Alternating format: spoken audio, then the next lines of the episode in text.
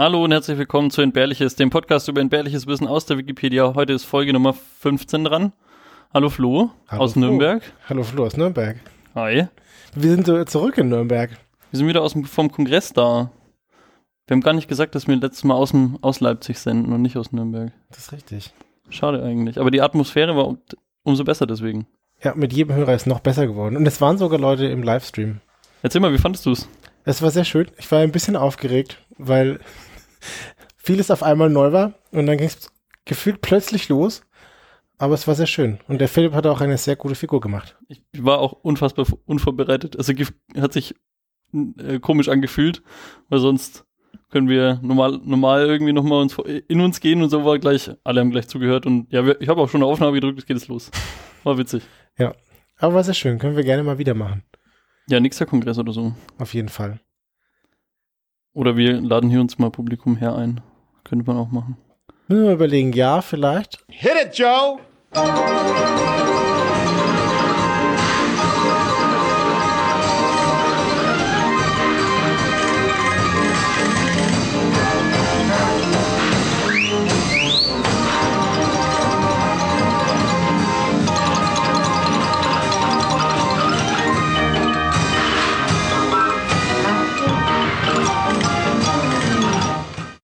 Du hast heute ein Thema dabei, glaube ich. Ja, ich habe was mitgebracht. Und zwar die Melasse-Katastrophe von Boston. Hm. Also, wir sind im Jahr 1919 ungefähr. Und in Boston, das, da war so ein Zentrum für die Schnapsbrennerei. Und zwar insbesondere für Rum. Also da all über in der ganzen Stadt wurde überall Schnaps gebrannt und das war irgendwie so die Hochburg davon. Die Melasse-Katastrophe heißt der Artikel. Ja. Also es ist auch schon mal eine Katastrophe. Ja, auf jeden Fall. Und es, es stirbt bei mir auch jemand. Das ist Das, oh, das ist gut, dann bin ich heute erlöst. nicht nur Wo, ah, ich habe aber eigentlich schon was vorbereitet. Vielleicht habe ich dich zu viel gespoilert. Die Melasse-Katastrophe. Genau. Also, wir sind in Boston und überall wird Schnaps gebrannt. Und für Rum braucht man Melasse. Und Melasse muss man sich halt vorstellen wie eine super zäher Zuckersirup. Das heißt, der besteht aus 60% Zucker und dann ist da noch wegen organische Säuren, Betain und Vi Vitamine und so weiter und ein paar Salze. Aber im Wesentlichen ist das einfach 60% flüssiges, glibberiges, klebriger Zuckersirup. Und der Zucker kann auch nicht mehr kristallisieren. Das fand ich interessant. Also das ist, das ist einfach für immer so, Was, was heißt das? so supprig. Also das, das wird nicht wieder hart. Du kannst da nicht wieder ja so Zuckerwürfel draus machen oder sowas. Das ist Das ist einfach, jetzt nicht so, wie, wie wenn Honig alt wird. ja, genau. So Okay. stelle ich mir das zumindest vor. Also ist es, ist es dann jetzt so, wie wenn Honig alt wird, oder ist es flüssiger noch? Also ich stelle mir das so vor, dass der halt nicht kristallisieren kann, dass es dann für immer flüssig wird. Bleibt. Mhm. Flüssig, zäh und klebrig. Und wenn man halt überall in der Stadt Schnaps braut und überall rumbraut, braucht man auch überall in der Stadt Melasse, die dort gelagert wird. Und in allen möglichen Tanks ist Melasse, aber ich habe mir einen besonderen Tank herausgesucht. Und zwar gab es da die staatliche United States Industrial Alcohol Company und die haben unter anderem rumgebraut. Und die hatten einen Tank, den muss man sich vorstellen, der hatte einen Durchmesser von 27 Metern und der war 15 Meter hoch. Das ist schon ein ordentliches Ding eigentlich. Das ist schon ne? ordentlich. Ich habe es nicht in Fußballfelder umgerechnet, aber in Liter. Wieso nicht? ja, Das ist doch eigentlich Pflicht, dass wir immer alles in Fußballfelder umrechnen. das ist richtig. In dem Tank pass, in den Tank passen 8,5 Millionen Liter flüssiger, glibbernder Zuckersirup. Und die haben das da reingetan, also diese staatliche Alkohol Company. Aber die hatten so ein paar Probleme und wollten ein wenig Geld sparen. Die haben den Tank nicht anständig gewartet. Okay, ja, ist ja nur glibbernder Sirup drin, ja.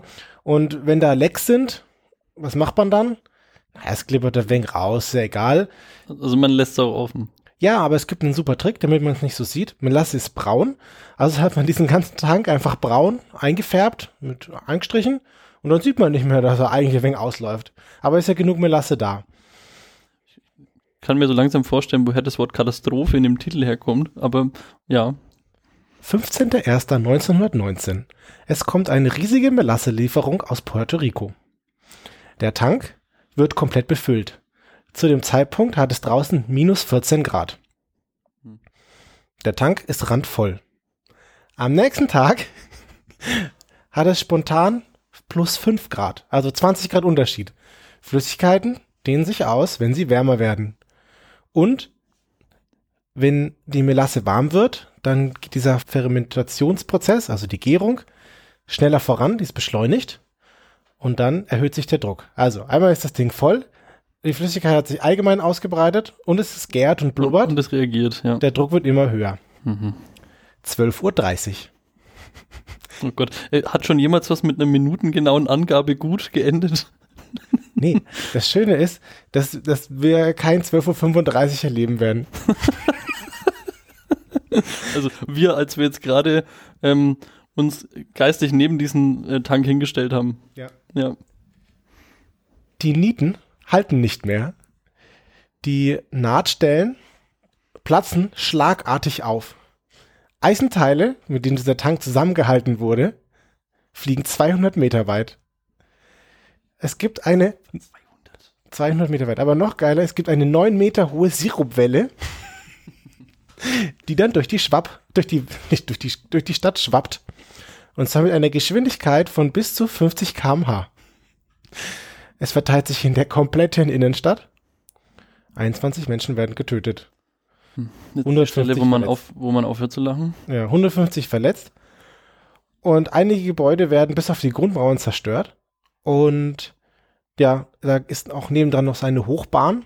Und da fällt so ein riesiges Trümmerstück drauf. Und diese Hochbahn an der Stelle kracht einfach zusammen.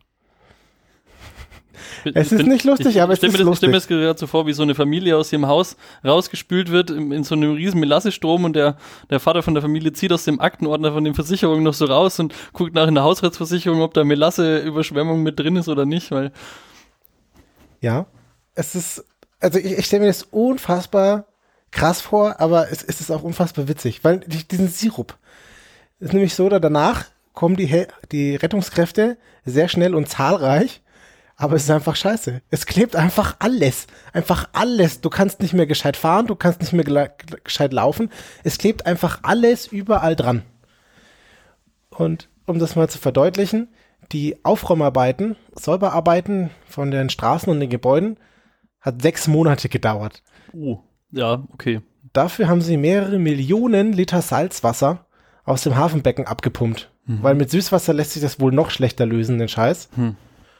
Und es gab einen Schaden von 600.000 Dollar zu damaligen Zeiten.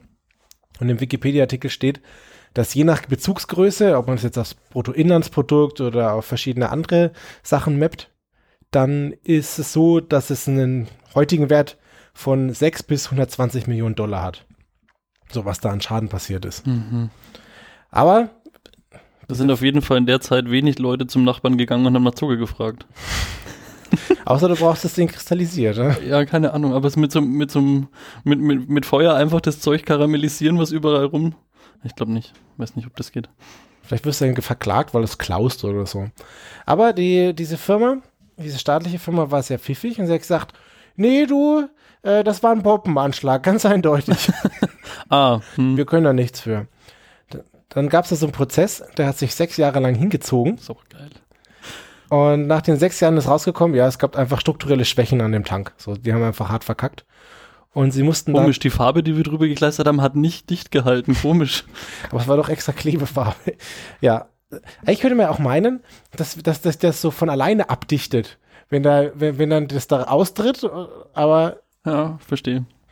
Ja, eine Million Scha Entschädigung mussten sie zahlen und jeder Hi- Hinterbliebene hat 7000 Dollar bekommen. Das ist dann mit der Umrechnung, wie vorhin, irgendwas zwischen 70.000 und 1,2 Millionen für die Hinterbliebenen der Opfer. Hm.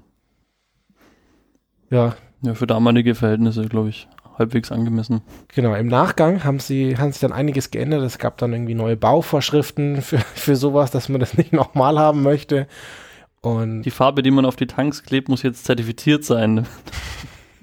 ja, nur echte Qualitätsfarbe. Mhm. Ja, und es gibt dann, es gibt an der, an der Stelle, ha- haben sie nicht ein neues Melasse, keinen neuen Melassetank hingebaut, sondern da war dann so eine, so ein Gedenkschild und irgendwie so eine Eisenbahn oder so eine Touri-Eisenbahn hat dann irgendwie sich irgendwas in Melasse irgendwas umbenannt, um dem zu gedenken. Und es gibt auch irgendwie ein Lied von einer Rockband, die diese, diese Katastrophe aufarbeitet. Echt? Aber es das will ich jetzt hören. We weißt du, wie das heißt? Nee. nicht auswendig. Okay. Das höre ich mir nachher an. Stell dir vor, du bist bei dir im Wohnzimmer auf einmal so flupp.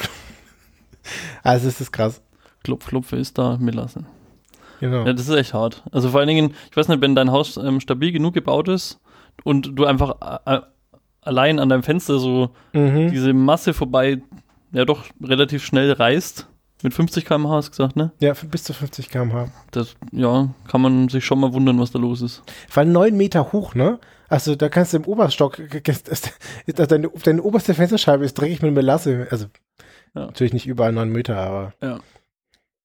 Ja, wie, was hast du gesagt? 27 Meter war der Tank hoch? 27 und Meter Durchmesser und 15 Meter hoch und 8,5 Millionen Liter. Boah. Ja, also klebt das mal alles, sammelt das mal danach alles auf und ein und äh, ich weiß gar nicht, wie man das reinigt. Also, Mit Salzwasser. hm. Ja, das ist auch wieder diese, diese schmale Zeit, wo es nicht so viel Fotos gibt, dass man da jetzt die ganze Zeit ähm, nachrecherchieren könnte, wie, wie das da aussah dann. Also es gibt ein paar Fotos und die sind Oh, aber alle schwarz-weiß und das ist so ein bisschen blöd, weil der Boden ist typischerweise braun oder schwarz und die Melasse ist braun, aber man kann das schon erkennen, dass das da alles voll Ich geklebt glaube, ist. also äh, bei dem Motiv kann man einfach Sepia-Filter drüber legen und dann sieht es einfach eh alles braun aus. Das stimmt, ja. Ja, Ja, geil. genau. schön. Das war meine Melasse-Katastrophe. Was hast du mir denn heute mitgebracht? Ich habe ein Thema aus der Psychologie dabei. Mhm. Und zwar fangen wir es mal andersrum an, bevor ich den Episoden, nee, den Eintragstitel nenne. Hattest du das schon mal, dass du, weiß ich nicht, zum Beispiel dein Patenkind gesehen hast oder ein anderes kleines äh, Kind oder irgendwie so ein, ne, ein kleines Kätzchen oder Babyhund oder was auch immer und du dir einfach gedacht hast, "Mm, das, das ist so putzig, das, ich halte es gerade nicht aus. Ja, natürlich. Die sind immer super putzig, diese kleinen Kinder. Und dafür, für diesen, für, also ich weiß nicht, wie ich das Gefühl in mir selber beschreiben würde, wenn ich das hab. Ich habe das tatsächlich gar nicht so häufig, aber wenn, wenn, also ich weiß auf jeden Fall, was in dem Artikel gemeint ist. Für diesen Phänomen gibt es ein Wort oder ein, ein Begriff, das heißt Cute Aggression. Also das heißt, Süße Aggression? Ja, genau, genau. Im Zweifel, wenn du, also wa- wa- was ist da eigentlich, was passiert da jetzt? Ja, also du, du siehst irgendwie so ein, nehmen wir mal an, du siehst das, das Welpen, das kleine Welpenbaby, Mhm. Welpen. Ding, Welpe. Welpen. Einfach nur. Welpe. Ja, lassen wir es bei Welpe. Und in dir triggert sich dieses, dieses Gefühl und du kannst eigentlich gar nicht so genau, weil die Merkmale, die du jetzt zeigst, sind eigentlich eher so einzuordnen, als wärst, hättest du irgendwie Angst oder bist du gestresst. So, also du, die meisten, bei denen das beobachtet wird, die ähm, schneiden mit irgendwie so eine ganz komische Grimasse, die zeigen irgendwie die Zähne, das ist fast ein bisschen so ein Zähnefletschen irgendwie, die ballen irgendwie die Fäuste so zusammen Mhm. und die haben irgendwie dieses Gefühl, als würden sie irgendwas drücken oder, oder so zwicken wollen, irgendwie so. Und das sind jetzt typischerweise keine Merkmale, die du jetzt mit einer positiven Empfindung be begründen würdest als, als Psychologe oder als, als Okay. Gehirnforscher. Und dieses Phänomen haben sich jetzt 2013 ein Forscherteam, haben sich das angeschaut, um zu erklären, was da eigentlich genau los ist. Und das Ergebnis von diesem Paper war eben das Phänomen Cute Aggression. Und wie eben gerade schon gesagt, normalerweise, wenn du irgendwas Putziges siehst, den Welpen, danke, dann stößt dein Hirn eigentlich äh, verhältnismäßig sehr viel Dopamin, Serotonin aus, also die ganzen Stoffe, die dich irgendwie extrem glücklich machen. Oder halt positive Gefühle irgendwie auslösen. In dem Fall, weil eben das Kindchenschema und noch andere Dinge dann in deinem Mhm. Kopf passieren, sind es aber übermäßig viele von diesen Botenstoffen. Und das führt dann dazu, dass dein Körper eigentlich zu viel von diesem Zeug hat. Und wenn du da jetzt ganz, ganz viel zu viel von diesem Zeug hast, Mhm. da muss es dann einen Mechanismus geben, irgendwie, um dagegen anzukämpfen, um das wieder auszugleichen. Also Mhm, das ja, heißt, ja, okay. das ist eine Art Selbstschutz für deinen eigenen Körper, dass du eben nicht hart an diesem Ereignis, dass du jetzt dieses Welpen, diesen Welpen gesehen hast. Was ist denn mit diesem Wort eigentlich? Ich krieg das heute nicht hin. Kriegst du nicht so ganz verarbeitet und deswegen muss dein Kopf mit anderen Botenstoffen dagegen steuern, damit du da ähm, bei sozusagen bei Sinnen bleibst. Das ist jetzt ein bisschen übertrieben, aber um dieses Gefühl einfach zu verarbeiten, musst du da dagegen steuern. Okay, bevor du jetzt Selbstschutz gesagt hast, hat mich ein bisschen daran erinnert. Es gibt ja irgendwie das Phänomen, wenn du am Ertrinken bist und oder zu lange in eiskaltem Wasser bist und eigentlich super durchgefroren bist, dann kann es wohl dazu kommen, dass die Leute irgendwann so ein Hitzegefühl entwickeln und obwohl es ihnen deutlich zu kalt ist, fangen sie dann an, sich irgendwie auszuziehen, weil ihnen heiß ist. Ja. Das ist aber jetzt eher nicht so der Selbstschutz. Das ist, das ist aber eigentlich so ein ähnlicher Mechanismus. Ich bin da jetzt kein Experte, aber dieses Übersteuern, das gibt's auch in, in verschiedene andere Richtungen. Mhm. Da können wir dann auch noch mal kurz eigentlich drauf eingehen. Aber so im Endeffekt, was du fühlst, muss, ist so hart, wenn du dieses Hundewelpen siehst, dass du da übersteuern musst und einfach was dagegen tun, weil sonst kommst du mit deinem eigenen Gefühl nicht klar. Mhm. Also die Erkenntnis ist einfach ja, ja. unfassbar geil eigentlich. Und das gibt's auch umgedreht. Das heißt, du bist von, von etwas, wir hatten das mal mit dem Milgram-Experiment, was du mal sagtest. Ja. Oder also wenn Elektroschocks von die, an die, an die Leute, die dann genau. geschrien haben. Genau. Und wenn Täter von zum Beispiel ganz schlimmen Taten oder halt auch sowas, wenn dich das einfach psychisch sehr mitnimmt, was du jetzt gerade jemand anders angetan hast, dann triggert es in dir halt ganz, ganz viele schlechte Botenstoffe halt, also so CTH, ACTH, Cortisol, Adrenalin und weitere Sachen, die ich natürlich jetzt nicht abgelesen habe, weiß ich alles auswendig. Sehr gut. und es wurde auch bei solchen Leuten dann festgestellt, dass die mit ihrer Art also während sie diese Tat au, äh, ausgeführt haben, Reaktionen von so von, von, Glück, von so überschwänglicher Freude gezeigt haben, weil auch in diese Richtung muss dein Körper irgendwie dagegen steuern. Deswegen grinsen so, so der wahnsinnige Serienmörder, ah. den du jetzt im Fernsehen siehst, der zum Beispiel ja. hat halt auch so ein übersteuertes Gefühlsding einfach, dass das aus, ausgeglichen werden muss, weil er eigentlich weiß, was er da gerade tut. Okay, krass. Und das fand ich auch ziemlich geil für in Filipino, das ist die Sprache, die auf den Philippinen gesprochen wird, habe ich gelernt heute, ähm, gibt es ein Wort für, diesen, für, für, dieses Phänomen, das heißt Gigil. Gigil? Ja. Und the gritting of teeth and the urge to pinch or squeeze something that is unbearably cute. Das ist die, die Beschreibung. Das eigenes Wort dafür zu haben, ist eigentlich ziemlich cool. Ist das das, das wenn du deine Oma besuchst und die dann so in die Wange kneift und sich freut, dass du endlich mal wieder da bist.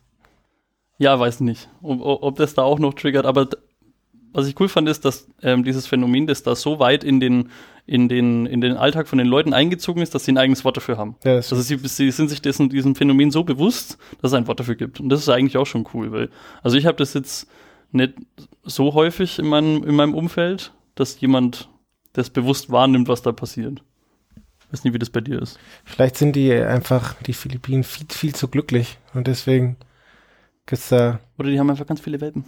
Das kann auch sein. Babykätzchen. Ja, das war The Cute Aggression. Fand ich gut, aber ich habe ja vorhin schon gesagt, ich habe noch was anderes Kleines dabei, weil ähm, es muss ja trotzdem irgendwie jemand sterben. Bei dir sind jetzt schon elf Leute. 21? 21 Leute sogar umgekommen, aber ich möchte dann 22 daraus machen. Okay, gerne. Aus einem, aus einem Grund. Nämlich äh, Francis Arsentiev. Das hast du auch geübt. Ah, ah, ah, ja, das habe ich zum ersten Mal jetzt ausgesprochen. Das hätte ich vielleicht mal probieren sollen. Und War zwar gut. ist es eine Bergsteigerin, die den Beinamen die schlafende Schönheit hat. Es ist eine Frau, die 1998 den Mount Everest bestiegen hat. Mhm. Hat sie auch wirklich geschafft. Auf dem Weg zurück ist sie leider tödlich verunglückt. Ja, an einer Stelle, die äh, an einem Abhang, und deswegen hat, also beim Abseilen ist sie irgendwie ab, äh, abgerutscht oder was weiß ich und sie hing dann da.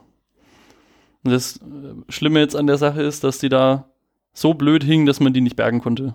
Hm. Und die, das ist, glaube ich, seine Russin. Quatsch. Nee, aus den USA kommt die. Und sie hing da halt neun Jahre lang. Was? Neun Jahre? Weil es einfach unfassbar viel zu aufwendig wäre, sie zu retten oder da zu bergen sozusagen. Und das Ding ist, sie anscheinend sah sie recht gut aus. Und immer wenn jetzt Leute, das war nämlich so eine populäre Stelle, immer wenn Leute den Mount Everest besteigen mussten, mussten die zwangsläufig in Sichtweite zu ihrer Leiche vorbei. Krass. Und es musste halt, es war dann halt so ein, da schlafende Schönheit hängt jetzt da immer noch. Wow, das krass. Neun Jahre lang. Ist sie dann nach neun Jahren abgestürzt oder? Nee, die wurde dann gerettet. Es gab, glaube ich, zwei oder drei Versuche von, ähm, ich glaube, ihrem Mann und anderen irgendwelchen Onkels, die da versucht haben, die da zu retten. Und der letzte ist dann geglückt, logischerweise. Okay. Ja, krass. Das, das wäre auch mal witzig, wenn da der vorletzte Versuch geglückt wäre. ja, genau. Musste ich jetzt irgendwie noch loswerden. Ich hatte noch nicht das Gefühl, dass die Anzahl an Menschen, die verstorben sind, schon erfüllt war heute. Oh, der, der, den Gesichtsausdruck, den mag ich nicht. Ja, cool. Dankeschön. ja, genau. ja, okay. Belassen wir es dabei. Ich glaube, besser wird es nicht mehr. ja, dann, danke dir für deinen Artikel. ja, danke dir für deinen Artikel, deine Artikel Ja, und danke fürs Zuhören und bis in zwei Wochen. bis, bis bald. Ciao, ciao. Ciao.